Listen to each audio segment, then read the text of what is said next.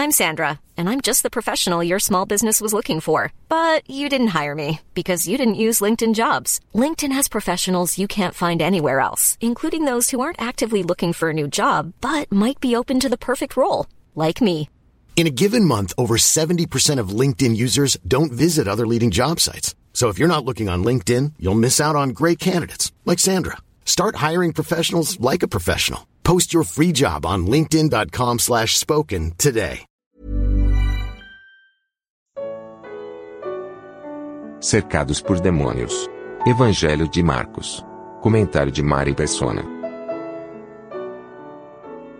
O homem na sinagoga está possuído por um grupo de espíritos imundos, que se identificam ora no plural, ora no singular. Eles dizem: O que queres conosco? Vieste para nos destruir?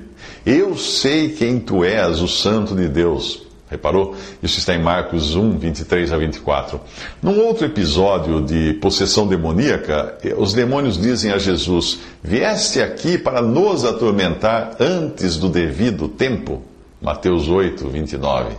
Os demônios sabem que o seu destino está traçado e que lhes resta pouco tempo para enganar, manipular e desviar as pessoas. Nós não vemos manifestações demoníacas com tanta frequência no Antigo Testamento, mas, é, mas elas estão lá, estão lá sim, por trás dos ídolos pagãos. O que os pagãos sacrificam é oferecido aos demônios e não a Deus, escreveu Paulo em 1 Coríntios 10, versículo 20. Mesmo nas religiões pagãs é possível encontrar curas, milagres e manifestações de poder, e por essa razão o demonismo sempre foi popular em todas as épocas. Os magos de Faraó usaram de poder satânico para imitar os sinais que Deus realizava por Moisés. E eram também demônios que os adivinhos e feiticeiras consultavam, pensando consultar os mortos. O ser humano não mudou desde então. Muitos hoje praticam versões modernas de demonismo, mesmo que não usem um nome tão repulsivo quanto este. Quando Allan Kardec adaptou as antigas crenças reencarnacionistas pagãs para a cultura ocidental, tomou o cuidado de associá-las ao cristianismo para que fossem aceitas sem contestação por pessoas criadas numa cultura cristã. Em um artigo dele em 1866, publicado numa revista espírita, Allan Kardec explicou o porquê de utilizar o Evangelho como pano de fundo de suas doutrinas. Ele disse assim, aspas, começamos por aí a fim de sermos aceitos, sem contestação, aguardando de resto que a opinião pública fique mais familiarizada com a, com a ideia espírita, fecha aspas. Essa técnica de sincretismo religioso ele explica melhor no Livro dos Médiuns, abre aspas. Se alguém tem uma convicção bem firmada sobre uma doutrina, ainda que falsa, é necessário que lhe tiremos essa convicção, mas pouco a pouco.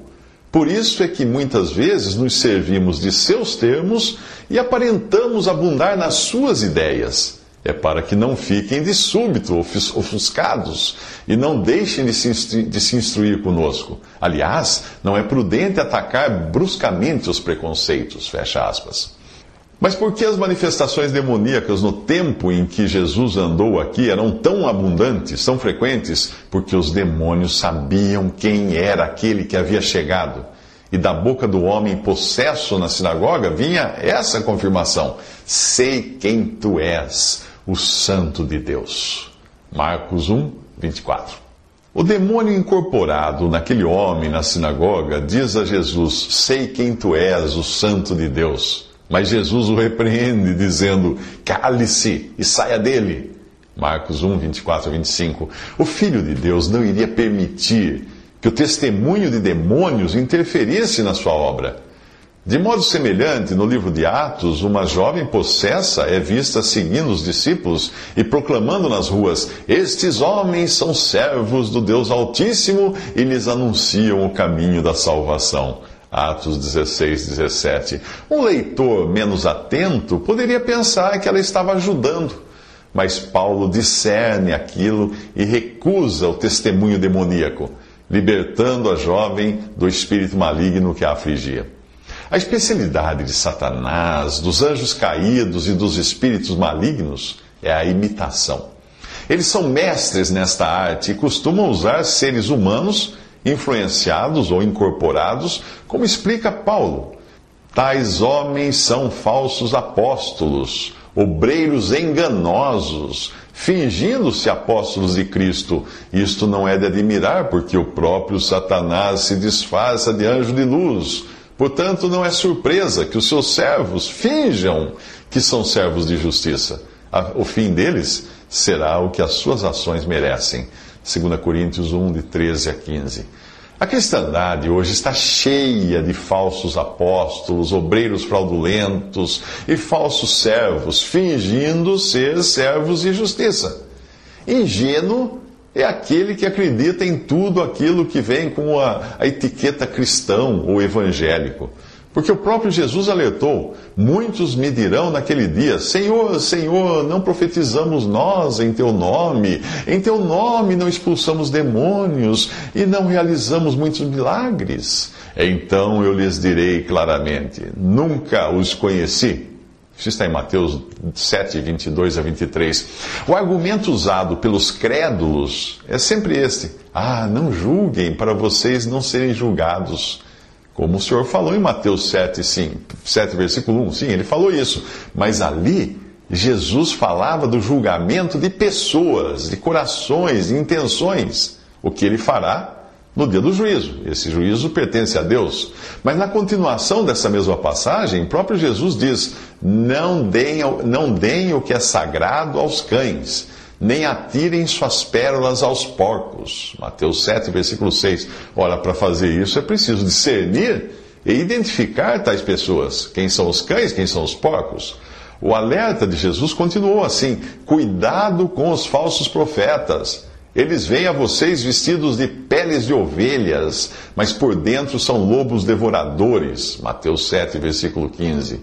O crente deve sim julgar as doutrinas e os frutos dessa matilha que invadiu a cristandade e ficar longe desses lobos. Paulo aconselha: não participem das obras infrutíferas das trevas, antes exponham-nas à luz. Efésios 5,11. Por trás desses homens e mulheres que estão por aí está o poder de Satanás. Os seus mentores são anjos caídos os seus operadores de milagres são demônios ou espíritos imundos. Isto quando não usam de meros truques de mágica de salão. Jesus rejeita o testemunho das trevas e não permite que demônios interfiram no seu ministério. Por isso ele ordena ao espírito imundo: cale-se, saia dele. Marcos 1, 25. Isso impressiona a multidão e todos ficaram tão admirados que perguntavam uns aos outros: o que é isto? Um novo ensino e com autoridade. Até os espíritos imundos, até aos espíritos imundos ele dá ordens e eles lhe obedecem. Marcos 1, 27. Jesus expulsou muitos demônios, não permitia, porém, que estes falassem, porque sabiam quem ele era. Marcos 1, 34. Isto demonstra que os homens estão bem menos informados do que os demônios sobre quem é quem no mundo espiritual. Nós não devemos procurar espíritos imundos para aprendermos sobre Cristo e sobre a vida, a vida no além. Esses espíritos malignos são tão mentirosos quanto aquele a quem servem, o diabo, que foi homicida desde o princípio e não se apegou à verdade, pois não há verdade nele. Quando ele mente, fala a sua própria língua, pois é mentiroso e é o pai da mentira. Isso está em João 8,44. É inegável que os demônios sejam sedutores e que exerçam poder sobre os seres humanos. Embora de suas bocas não saia qualquer som, é da boca de pessoas dominadas e influenciadas por eles que saem suas opiniões. Muitos que dão ouvidos a um porta-voz de espíritos rejeitam o Evangelho quando é trazido por um crente em Jesus, que é porta-voz do Espírito Santo. A Bíblia não revela a origem dos demônios, mas o seu destino eles conhecem muito bem o tormento eterno. Nos, evangelhos, uma única vez, o próprio Satanás entra no corpo de alguém, e esse alguém é Judas, em Lucas 22, versículo 3. Mas os demônios, estes sim, praticam a invasão de corpos para transformar suas vítimas em mídias para suas mensagens. Hum, agora você já sabe de onde vem a palavra médium, que significa mídia. Nesse, nesse evangelho, nós encontraremos um homem possuído de uma legião desses espíritos que, ao serem expulsos, rogam que Jesus lhes permita entrar numa manada de porcos. O Senhor permite. Por quê? A fim de demonstrar a verdadeira intenção dos demônios, que é destruir os que são dominados por eles. A manada de cerca de dois mil porcos atirou-se precipício abaixo em direção ao mar e nele afogou-se. Marcos 5, versículo 13. Depois de Jesus libertar o endemoniado na sinagoga, as notícias a seu respeito se espalharam rapidamente por toda a região da Galiléia. Marcos 1, 28.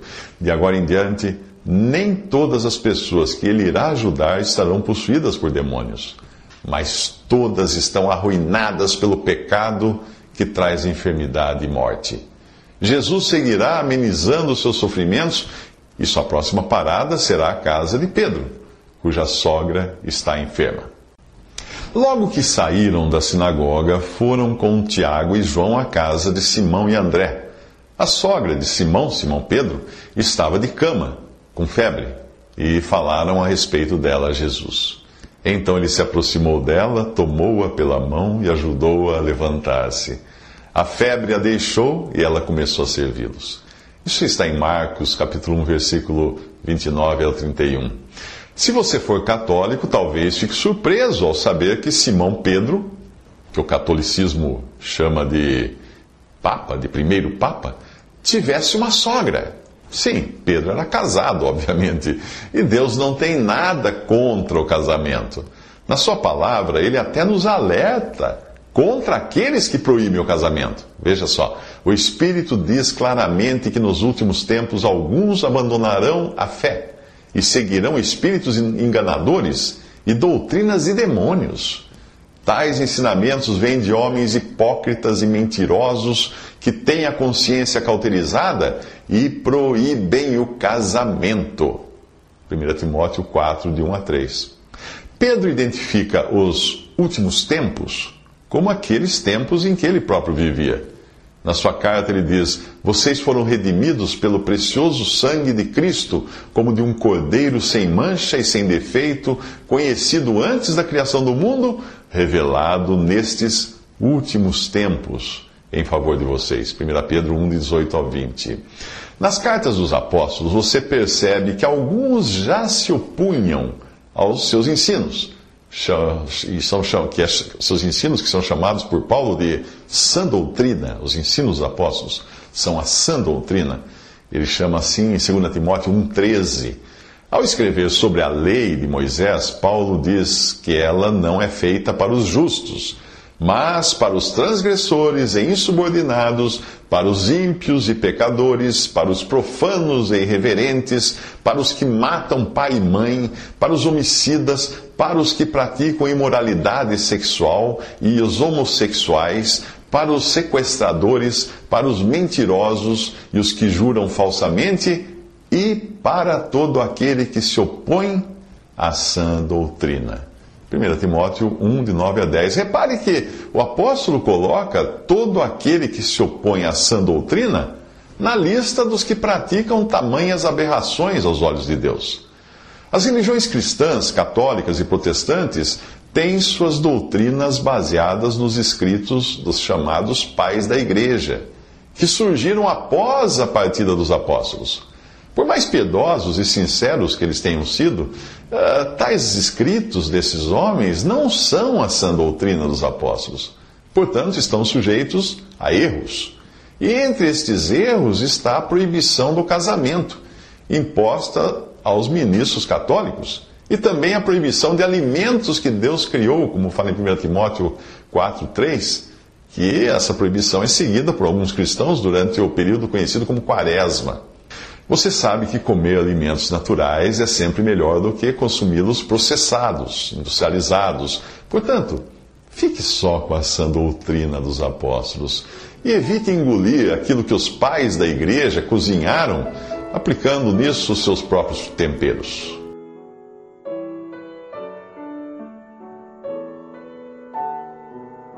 Visite respondi.com.br. Visite também 3minutos.net.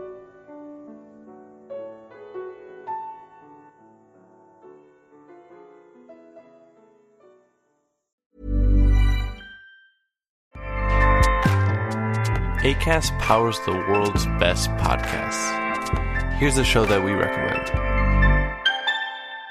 The Real Housewives is a guilty pleasure for most, but if you're looking to not feel guilty about that pleasure, tune in to Everything Iconic with me, Danny Pellegrino, where I break down all the messy moments and behind the scenes antics of Bravo's popular franchise. And on Everything Iconic, I also interview celebrity guests like Kelly Ripa, Kiki Palmer, Drew Barrymore, Cameron Diaz, and more about their guilty pleasures, their past work, and so much more.